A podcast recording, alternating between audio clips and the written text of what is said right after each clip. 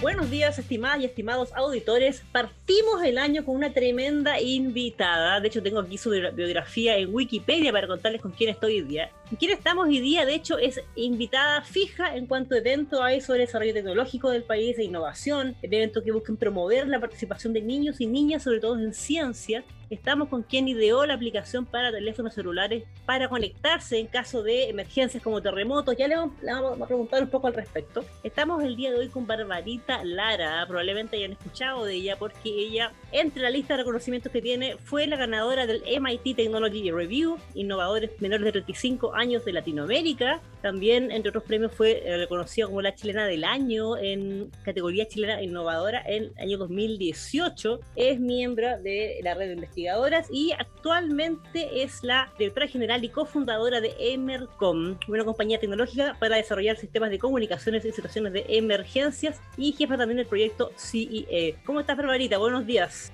Buenos días, súper bien, ¿y tú?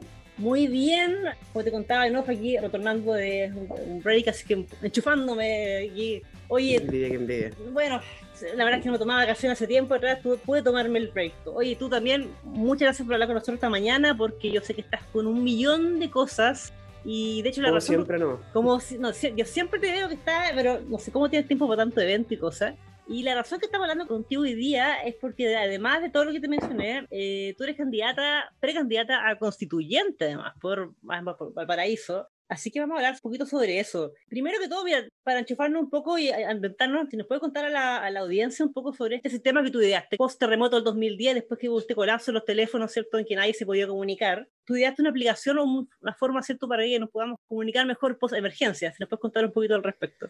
Sí, en realidad la historia no tiene nada de científico. Yo el 26 de febrero sentí que iba a terremotear y no puedo explicarlo con ningún método científico ni nada, así que no me crean, pero filo, yo de verdad sentí que iba a terremotear, le dije a todo el mundo, oye, sé que va a terremotear, como que está inestable el aire, no sé, como que algo siento, como que, no sé. Y obviamente nadie me creyó, mi esposo se quedó jugando Play en nuestro departamento, yo me vine a la casa de mis papás, así como súper asustada con nuestro cabro chico. Oye, sé que va a terremotear aquí en ah, Viña. En Viña ya. Y le dije lo mismo, sé que va a terremotear, siento que se viene un terremoto, y no sé, yo no sé qué cara habré tenido, que fue como ya filo, ¿qué hacemos si se va a caer el mundo? Carreteemos y nos quedamos tomando hasta las 3.30 de la mañana y no pasó nada, ¿cachai? Así como ya filo, el mundo no se acabó, vamos a acostarnos. Nos fuimos a acostar y cuatro minutos después terremoto. Entonces fue como súper loco, porque una cosa es sentir un terremoto y la otra cosa es sentir un terremoto después de que tú hayas sentido que venía un terremoto. Es como, mm. no sé, muy extraño. Eh, fue mi primer terremoto. A mi mamá casi le dio un infarto, mi papá no estaba, mi hijo es autista, entonces muy sensible a los ruidos. Y me dio mucha impotencia sentir de que en el 2010 no existiera un sistema de información que permitiera comunicar a la población afectada por un desastre. Yo lo único que quería llamar a mi esposo y decirle, te lo dije, y se había caído todo, ¿cachai? Entonces como súper raro y fue como, ok, si esto no existe, tengo que hacerlo. Me demoré cinco años en empezar. Ahí fue con el momento eureka, cuando yo escuché una radio argentina y nos dijo exactamente qué es lo que había pasado, dónde había sido el terremoto. Y yo dije, bueno, si se baja el espectro electromagnético, podemos mandar datos entre, por las ondas de radio, yo lo puedo recibir por el micrófono o por la red interna, decodificarlo y mostrar información. Listo, lo voy a hacer. Y lo guardé en cosas para hacer para el futuro y, y luego se transformó en el invento del año y una de las 10 soluciones low-tech que está cambiando el mundo es un temazo porque de hecho yo tuve la, bueno, la oportunidad o la experiencia, no sé si oportunidad, pero bueno, me tocó estar en, Concepción para el terremoto, así que lo viví ahí, yo pensé que no íbamos a morir. Y claro, recuerdo haber mandado mensaje a todo el mundo, me, enteré horas después que mi padre, la Serena, habían recibido los mensajes y nuestra única conexión con la realidad era la radio Bio Bio, de hecho, a las 4 de la mañana y nada más, de verdad. Es devastador y angustiante no saber si tu familia está bien o no. Así es. Yo viví cuatro años en Puerto William, en una isla, la isla Navarino, y me imaginaba cómo iba a estar la gente por allá. Si naturalmente viven aislados, ¿cómo debe ser para ellos vivir una catástrofe? O sea, no llega la ayuda rápido, nadie cacha, no hay comunicación. Si queremos hablar de descentralización, también tenemos que pensar en, ok, no, no, no estamos solamente en la capital y todos tienen problemas. Y el mayor problema que tenemos es comunicación. Incluso en zonas rurales muy cercanas a Santiago no hay, no hay comunicación en un día normal. Entonces, ¿por qué? ¿Por qué no hay cobertura? ¿Por qué nadie se ha hecho cargo de esto? Y bueno, a mí me gusta hacer la piedra en el zapato de todo, entonces como que molestando ahí de, hagámoslo, pues, ¿cachai? Y, y es raro que en un país que tiene un mercado bastante pequeño, seguro para hacer pilotaje, donde se pueden probar eh, muchas tecnologías nacionales, no se haga. O sea, se habla de que sí, estamos impulsando la innovación, el emprendimiento y pilotaje y todo lo demás, pero en realidad se hace poco. La transferencia tecnológica efectiva que hay entre eh, universidades no, no, no, es mucha. Al final el 50% de la transferencia de tecnología que se produce en Chile la hacen las startups, con sus luquitas solo, sin necesariamente ayuda de Corfo, y muchas veces las startups más conocidas son las que ha rechazado Corfo. Entonces, yo creo que el modelo ahí está medio viciado y por eso mismo tenemos que, hacer mi parado, hay que impulsar un Estado emprendedor, un Estado tecnológico, ágil, que tenga ganas de, de hacer que las cosas pasen y de impulsar nuevamente el desarrollo local. Disculpa, yo te leí, te leí alguna entrevista alguna vez que tú decías que cuando partiste con esto como que no, no, tuviste mucha atención a nivel nacional por lo menos, como que te costó ahí convencer un poco a, a, a, quienes dan los recursos en el fondo para partir con esta idea. Sí, pues hasta el mismo Corfo nos rechazó, ¿cachai? Y cuando ya teníamos el primer reconocimiento mundial, me llama el VP así como, acepta el financiamiento, pero no, no porque entienda exactamente cuál es la necesidad. La necesidad no es que te pasen lucas, es que te escuchen, es que te apoyen desde el comienzo. Entonces, da lata que te reconozca hasta la reina en otros países, tú seas súper conocida, ¿cachai? Que seas como speaker internacional, que te tratan súper bien. Y aquí como que yo lo tengo que decir. Chile me ha pedido que si yo me puedo pagar yo sola el pasaje y el hotel para ir a representarlo en la APEC o en la COP25, ¿cachai? Entonces, como, ¿por qué hay otras personas que le regalan pasaje y todo lo demás y uno por ser chileno te miran a huevo? Estamos mal. No, y acá, como tú decías, aquí hay un tremendo desafío, también oportunidad para trabajar en estos temas, porque Chile, por la geografía que tiene, es un desafío. Y además yo entiendo, y corrígeme, que Chile igual tiene una cantidad enorme de celulares o smartphones per cápita comparado a otros países. Entonces igual tenemos una especie como de modelo aquí interesante para, para hacer cosas, ¿no? Así es, hay tres celulares por persona. Eso no tiene mucha lógica, pero es así. Eso partió mucho porque como las compañías antes no eran interoperables, la gente tenía un celular de Movistar, después un celular de Entel, un celular de WOM, y se acostumbró a tener eso por las promociones, porque más, eh, eh, los celulares son desechables prácticamente ahora, entonces te lo venden a costo cero, pero si tú pagas 9.990, cosas así. Y claro, eh, nosotros podríamos estar haciendo pilotaje ciudadano, innovación pública cada rato, pero no se entiende el modelo de la colaboración, no se entiende cómo articular bien la industria con la academia, con la startup. Hay todo un modelo el Ministerio de Ciencia y el Ministerio de Ciencia como que solamente se acuerda de que ciencia y academia, pero es ciencia, tecnología, conocimiento e innovación. Y deja de lado las startups y ni siquiera están modeladas. Entonces, mi objetivo es seguir molestando constantemente tanto al Congreso como no molestando, sino que apoyándolos, pero a mí me, piden asesorarlo bastante porque yo conozco el ecosistema de innovación latinoamericano, nacional y, e internacional en general, porque me ha tocado viajar mucho y, y, me piden asesorías también en diferentes lugares del mundo, pero mostrarle que no hay ningún problema en hacer desarrollo local, al contrario, que hay que impulsarlo, que ese es el futuro tanto sí que en la pandemia eh, fue mi decisión de transformar e incluso esta mi empresa y en vez de solamente nosotros hacer soluciones disruptivas de comunicación, nos transformamos en un hub de soluciones disruptivas para mostrarle al mundo que hay otras startups aquí a nivel regional que sí pueden estar eh, entregando tecnología local hecha en Chile, aquí en la región de Valparaíso, para solucionar una problemática de la de industria 4.0. Y eso es lo que estoy haciendo de hecho, te quería preguntar, ¿y qué están ahora? O sea, tanto como una especie como de red mostrando igual otras startups. ¿Hay algún área especial que estén enfocándose en este minuto? ¿O sigue siempre, siempre el tema de la tecnología de, de comunicación?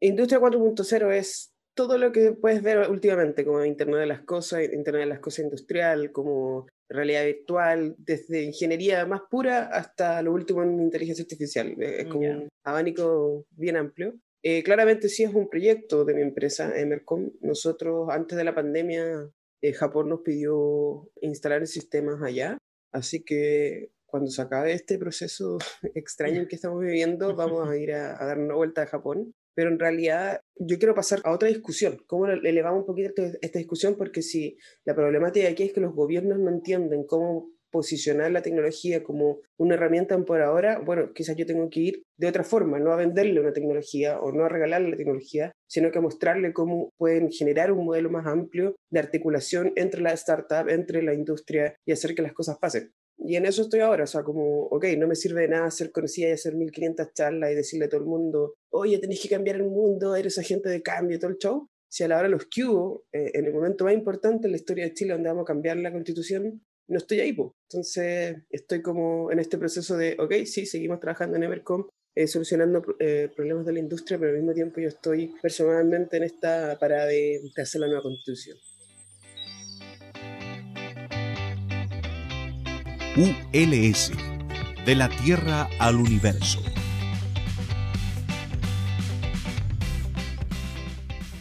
Estimadas, estimados auditores, el día de hoy estamos con Barbarita Lara, una tremenda invitada aquí para partir el año. Ella, bueno, yo les contaba en el primer bloque, estamos conversando con ella porque ella es precandidata a constituyente por independientes no neutrales. Vamos justamente a hablar en este bloque por qué ella quiere ser eh, candidata, qué ideas tiene, eh, por qué cree importante que la ciencia y tecnología deben estar en la nueva constitución. Ella es, bueno, mundialmente conocida porque ideó una aplicación para teléfonos móviles para poder conectarse, ¿cierto? Después de ser natural, como por ejemplo los terremotos, para que no se pierda la comunicación, como sí pasó el 2010. Ella fue reconocida el año 2000. ¿Cuándo fue esto? Ah, se. ¿Qué año fue lo del MIT? Pero ahorita se me, fue el año. 2017 fue a nivel latinoamericano, 2018 fue a nivel mundial. me, perdí con justo ese, dato. Claro, ella fue reconocida como eh, fue ganadora del MIT Technology Review, innovadores menores de 35 años en Latinoamérica, tiene una cantidad de premios enorme, por ejemplo, fue ganadora también de la categoría chilena innovadora del año 2018, es gerente general de Emercom, y estábamos conversando en el primer bloque acerca, ¿cierto?, no solamente promover la innovación, ¿cierto?, la de startups, y promover la, innovación de este tipo de eh, tecnologías de comunicaciones que desarrollas y en otras áreas, porque claro, a lo mejor no es no solamente un tema de, de, dinero como hablábamos, sino que también, ¿cierto?, es la articulación de esto. Quiero llevar al punto, si tú crees que muchas veces esta falta de desarrollo que hay a largo plazo es porque tendemos autoridades, no sé, quienes toman decisiones, a ver la ciencia como una solución en el corto plazo. Por ejemplo, hoy día es ya la vacuna para el COVID. Y nos olvidamos de que la ciencia, ¿cierto?, está involucrada en muchas áreas de nuestro diario vivir y que detrás de políticas de educación hay ciencia, detrás de políticas de transporte tiene que haber ciencia. Y como que tendemos a verlo como algo muy cortoplacista y que vaya a aumentar la producción, por ejemplo, la, la productividad, pero nos olvidamos que la ciencia es la base para lo que es para nuestro desarrollo en general y por eso nos pasa esto que, ¿cierto? Terminamos exportando todo, comprando todo después el doble de precio, ¿cierto? Y perdemos, eh, tenemos fuga del cerebro, ¿cierto? ¿Cómo lo ves tú? A ver, no, no quiero entrar como en la, frase cliché, pero sí es muy de, de, producción. Aquí Chile estuvo acostumbrado a hacer mucho yapo, pero ¿genera lucas o no? ¿Esto vende o no vende? Porque si no vende, no sirve. Y es como, loco, la ciencia tiene que estar siempre y cada vez tenemos que poner más recursos en ella, en la ciencia y tecnología y la innovación también, porque es como la banderita de innovación. Recuerden de que también tenemos que mostrar innovación, pero vimos, yo siento que la pandemia fue como el mejor maguachi para el, el Estado y el gobierno en general, el maguachi en la guata de mostrarte así como, ¿viste lo que pasa cuando no invertís en ciencia? Cuando no hay desarrollo local, Onda, la primera parte de la pandemia, yo no sé si ustedes se acuerdan, porque igual fue como súper estresante esa, esa, primera parte, pararon hasta las importaciones. Y era como, ya, pensemos, ¿qué se hace en Chile? No hacemos nada. Ni papel confort, no se había papel confort. Nosotros tuvimos suerte con el papel, pero como que habíamos dejado tan de lado el desarrollo local, eh, no solamente a nivel tecnológico y, científico, sino que eh, en general. No hacemos nada, o sea, nosotros pescamos piedra, las portamos, no hacemos mascarillas, nada. Y, y, tú decís, como, ¿cómo va a depender tanto la estabilidad de tu país de todos los demás? O sea, está bien que seamos un, mundo globalizado y todo lo demás, pero hay que asegurar una cierta base. Hay que asegurar una base muy potente, sobre todo en desarrollo tecnológico, y que nunca se pierda en el tiempo. Es como si le vayas a estar pagando a una termoeléctrica para que no contamine, pero que esté ahí por si acaso, mejor págale a un centro tecnológico de desarrollo para que esté generando ciencia, pues, ¿cachai? Y que hagan energías verdes, pero yo siento que, que, la pandemia nos ayudó a darnos cuenta que sí, que dependíamos mucho de todo, que no hacemos nada. No sé, pues las empresas se sembraron caleta, la industria, la grande industria, en transformarse y poder decir, ya, ahora vamos a hacer mascarilla. Pero yo creo que a todos ya nos había llegado la caja de Witch que habíamos pedido en China, que tenía un retraso un poco más grande por la pandemia, pero llegó igual y más barato. Entonces, como, ¿cómo hacemos para poder levantar a un país después de un estallido social y después de una pandemia y nos damos cuenta que, a ver, veamos cuánto estamos invirtiendo en ciencia y tecnología nada, nada, muy bajo, más, más bajo que todos. Y me, entró esta curiosidad de, ver, o sea, como, ¿por qué no se hace? O sea, yo, yo, siento que, claro, lo están viendo como un negocio no, lo están viendo, como tú dices, cortoplacista. Eh, se pusieron a hacer ventiladores y yo sé que que me disculpen los equipos creadores de los ventiladores, pero después hicieron ventiladores y no sirvió para nada, o sea, ok, ahora podemos hacer ventiladores, pero no necesitábamos ventiladores específicamente en ese momento necesitábamos hospitales, necesitábamos mm. espacio, necesitábamos investigar sobre una vacuna. Si tú invertí todas las lucas que tenías en ventiladores y después tenías que exportar porque aquí no se, no se necesitaban, es medio raro. ¿Cómo están viendo específicamente las necesidades en tiempo real y a largo plazo y a mediano plazo? Porque pareciera ser como que si todo está improvisado, muy mal. Entonces, me puse a investigar, así como constitución, en toda esta capacitación que he tenido durante todo este tiempo, qué es lo que dice la constitución de la ciencia y tecnología. Y no dice nada, dice dos cosas. En el artículo 19, em, Y en el inciso 10, que es obligación del Estado fomentar la ciencia y tecnología, eso, nada más. Es obligación, pero no dice nada más, no dice exactamente cómo. Y asegurar el derecho al autor sobre la creación intelectual y, respecto a la propiedad intelectual. Pero eso es como súper amplio. Y también se habla de que son temas del año de la cocoa, ¿cachai? O sea, como que, ¿y qué pasa con los neuroderechos? ¿Qué pasa con los derechos digitales? ¿Qué pasa con la cuarta revolución industrial? ¿Qué, con, ¿Qué pasa con la revolución que viene? No, estamos hablando de eso, no estamos hablando sobre nada. Entonces, creo que por eso o sea, si nos vamos a lo más básico que un gobierno tiene que hacer cumplir la constitución y se basa en eso, las directrices de la Carta Magna, por eso no estamos incentivando nada, porque es obligación del Estado fomentar la ciencia y tecnología, puede hacer una campaña de marketing y sea más científico y tecnológico, pero no necesariamente es, demasiado amplio como para decir, oye, deberíamos tener políticas públicas, descentralizar, regionales, ponernos de acuerdo entre regiones en qué va a estudiar cada una, hacerlo, no, no reinventar la rueda cada rato, porque si no, no avanzamos. Y obviamente eh, yo propondría así como, oye, y tal porcentaje anual se va a elevar de recursos para la ciencia y no al revés de que vamos a disminuir los recursos para la ciencia y tecnología. O sea, que nos van recortando. Yo te quería preguntar ahí, un poco tomando el tema, porque, bueno, tú eres invitada, siempre estás en eventos de innovación, ¿cierto? También en muchos eventos que tienen que ver con pulsar la ciencia y tecnología, el desarrollo en niños y niñas, eso es importante mencionarlo, siempre dedicas tiempo a eso. Y además estás en tu empresa, haces tu trabajo, y bueno, ahora me estás contando un poco lo que te motiva con el tema de la constitución, pero eh, una cosa es que uno se empieza a interiorizar y otra es decir, ya, sé que voy a ser precandidata constituyente y porque eso implica el tiempo de campaña, ¿cierto? Y después el trabajo que viene va a ser fuerte. Luego lo que uno hace en tiempo libre, va a ser un trabajo, ¿cierto? 24 por 7. ¿Qué te motiva un poco a dar ese paso? Porque hay que decirlo, o sea, mucho a lo mejor nos gusta, nos gusta el tema, pero de ahí a decir, ya, voy a parar un poco mi actividad y me voy a dedicar un año más a eso. Eh. Claramente esto no fue como que un día, ah, voy a ser constituyente, sí, total, da lo mismo, no, no, no fue así. pero sí me toca estar en muchos colegios. O sea, yo voluntariamente, que esto no, no necesariamente lo, lo, publico, pero yo invierto de mi dinero mensualmente para ir a visitar colegios, ¿cachai? Porque nadie te paga para hacer eso. Explora no tiene plata, generalmente te pide por favor ir de un lugar a otro. Y veía esos niños que están perdidos, pues que, que, que, le falta inspiración, que le falta como que alguien les diga, oye, sí se puede, ¿cachai?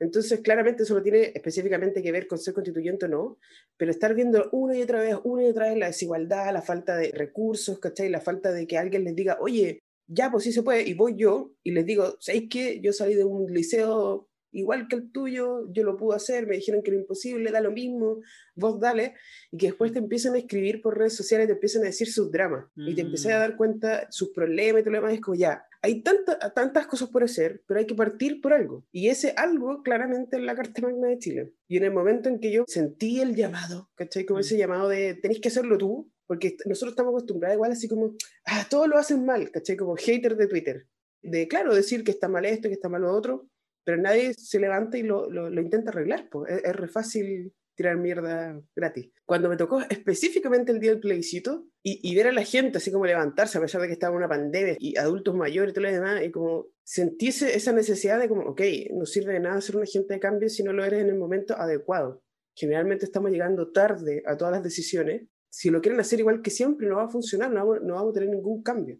Entonces, como, ok, ¿Estás dispuesta a salir de tu zona de confort completamente, a renunciar a las marcas y todo el show, todo lo que, todo lo que, lo que estoy acostumbrada ahora por cambiar la realidad de Chile? Y, en realidad yo me quedé en Chile por eso, porque quiero transformar a Chile en un polo de desarrollo tecnológico, ¿cachai? Y si yo me quedo en, esa situación de control y solamente como siendo el mismo hater de Twitter y tirándole mierda al, al, ministerio, no va a funcionar. Entonces fue como, ok, estoy dispuesta, pero yo no sé si la gente quiere. ¿Cachai? No sé si la gente me conoce o no me conoce, porque también va a depender de las personas que después vayan a votar. Claro. Y, una, y una de las dificultades es como, ¿y qué sabe ella de constitución? ¿Cachai? Que es una de las cosas que ya me han dicho. Pero también te das cuenta que no necesariamente van a haber puros expertos en, en leyes constitucionales, también necesitan gente de distintos ámbitos eh, que pueda representar diferentes cosas. Y en este caso, bueno, yo, yo me tomé la tarea como en serio. Yo soy competitiva, ahí me gusta ganar, eso es lo primero. Me gusta ganar y hacer las cosas bien. ¿Por qué? Porque yo soy bien crítica, pues, entonces cuando me critiquen a mí, por lo menos yo intenté hacer lo mejor posible, ¿cachai? Me estoy capacitando en, en un taller de la Chile, me estoy capacitando con INN, me empecé, bueno, a lo largo de mi vida yo me he capacitado en, en políticas públicas y en constituciones de otros países que tengan que ver específicamente en el lado de la ciencia y, y, en el paso que viene después, porque no es solamente elegir a los candidatos, sino es como cómo tú llevas una, una democracia participativa con tecnología. ¿Cachai? Porque después, ¿cómo vamos a hacer los cabildos? ¿Cómo se van a recoger la información de la gente? ¿Cómo vamos a interconectar los ministerios? ¿Cómo vamos a interconectar las opiniones? ¿Cómo vamos a hacer consultas ciudadanas? Y eso es una de las cosas que a mí como que ya siento ansiedad, ¿cachai? Como quiero verlo, quiero hacerlo, como que a mí me toca, me, me invitan muchas veces de la ONU a ir, no sé, a África fue la última vez, como jurado internacional, a ver estas innovaciones eh, mundiales de sistemas de participación ciudadana entonces, como que ya me gustaría importarlas o bien hacer una o conectar los sistemas que ya existen, pero hacerlo bien. Porque nos damos cuenta que incluso ese nivel de plataforma lo estamos haciendo en caliente, así como en producción. Hoy hay un cambio en el CERVEL que no sé qué, es como que te das cuenta que todo es muy improvisado. Pero si ahora tenemos la oportunidad de partir de cero, hagámoslo bien. ¿Cachai? Conectemos las bases de datos, hagamos las cosas bien, que interoperen, dejémonos de hacer esta cosa que, no sé, pues tú te das cuenta, yo me doy cuenta que la industria está acostumbrada a externalizar todo y después pierde el poder en las plataformas porque ya no saben qué cosas hacen porque uno hace una cosa o el otro hace otra cosa, otro sistema. Y en el gobierno pasa más o menos lo mismo. Hay tantas empresas distintas, una preocupada de la base de datos, una preocupada del otro, otro equipo preocupado del otro, que cuando queda la cagada, queda la cagada en grande porque no se pueden comunicar. Entonces sentí como el deber de yo ser la articuladora. Y si la gente me lo permite, quiero ser la articuladora. ¿Cachai? Quiero estar en este momento histórico, en la primera constitución paritaria, no solamente para ser candidata, porque no, es un tema de ego, tampoco un tema de plata. Alguien dijo por ahí que uno quiere ser candidato por Luca, pero si, si, es por Luca me quedo trabajando en mi empresa, tranquila. Mm. Es porque los procesos que vienen después son súper interesantes, no solamente eh, leerlos, observarlos, estudiarlos, sino que ser parte de ese proceso, el que toma la decisión, el que puede ser el articulador también con los territorios, el que diga, ok, a lo mejor a ti no te sirve tener una plataforma, a lo mejor te sirve un sistema de comunicación por mensaje de texto, donde tú puedas responder a través de un, de un sistema de mensaje, o a lo mejor a ustedes les sirve otra cosa porque a ustedes no les llega el Internet, y todas esas soluciones las van a tener que revisar. Y la gente que no sabe, lo más probable es que le va a pagar a alguien que le haga una asesoría y, y se va, va a hacer lo mismo de siempre. Entonces, nada, yo creo que, que es momento que entendamos que también los científicos y los tecnólogos somos políticos. Al final todo es política y no podemos quedarnos encerrados en nuestros laboratorios o academia y estar así súper tranquilitos porque no va a pasar nada si al final lo que nosotros hacemos afecta al quehacer nacional. Es un temazo que también lo, hemos tocado harto en este programa, que le hemos dado hartas vueltas al por qué los científicos y científicas como que les delegamos en algún minuto la política, ¿cierto? Antes estábamos en la política, hace, no sé, 100 años atrás estábamos metidos ahí, y paulatinamente nos fuimos corriendo, corriendo, corriendo, ¿cierto? Y, el día de hoy como que otros toman las decisiones y nosotros llegamos tarde también. Así que, bueno, se nos pasó volando el tiempo ahorita y te quiero desear la mejor suerte. Tú me contabas, Enofia, que estás, bueno, ahí estás facilista ya con la firma y todo, así que mucha suerte en la campaña y también destacar Uy, pues estamos hablando contigo hoy día, que científicas y científicos que sean precandidatos en el país son contados, por lo mismo que está, te mencionaba recién, así que en verdad un desafío doble, así que estoy segura ahí que va a ser un tremendo aporte si llega a estar ahí en, esa convención, así que muchas gracias también por hablar con nosotros esta mañana, yo sé que estás pero full con esto, así que espero que puedas tomarte igual una, un descanso después que sean las inscripciones. Sí, sí, sí bueno, Solamente eh, lo, último que te quería decir es que, que, la gente se empodere con la educación también, porque nosotros tuvimos acceso a la educación y, no solamente acceso, sino que después pudimos empoderarnos aún más con todo el poder que te da el conocimiento. Y el conocimiento no solamente se produce en la academia, como algunos creen, sino que también está pasando en los territorios, en las startups, y es una de las cosas, los paradigmas que tenemos que romper para poder crecer como país. Y estoy dispuesta a hacer hasta lo imposible para que tengamos un nuevo Chile, así que nada, agradecida por el espacio y lo que necesiten, ya sabes dónde ubicarme. Bien, gracias a ti, muchas gracias por las palabras motivadoras también, especialmente para el público más joven que nos está escuchando. La verdad, es que eso es lo que nos falta hoy día, ¿cierto? Más, tener impulso y creernos el cuento un poco. Así que también invitamos a la audiencia a seguirte en tus redes sociales. Tú estás en todas las redes sociales, en Twitter, siempre te veo bien activa, así que para que puedan conocerte un poquito más. Y bueno, estimada, estimados auditores, hoy día conversamos con Barbarita Lara. Ella es precandidata a constituyente por Independientes No Neutrales, va, por Valparaíso. Ella ya, bueno, no le voy a repetir su currículum, pero es reconocida, reconocida a nivel nacional e internacional por sus aportes en el área de innovación, desarrollo tecnológico y conversamos el día de hoy acerca de cómo, ¿cierto? Chile nos falta un poco mejorar el desarrollo a nivel tecnológico, sobre todo las startups, ¿cierto? Cómo eh, mejorar la articulación, hacer proyección a largo plazo, sus ideas para el, nuevo Chile con esta cuarta revolución industrial que tenemos y por qué ella quiere ser candidata a, constituyente. Así que bueno, recuerden que estamos cada martes y jueves a las 8 de la mañana por la 94.5, su radio universitaria, y estamos en todas las redes sociales con arroba. Un abrazo a todas y todas que tengan una muy buena semana.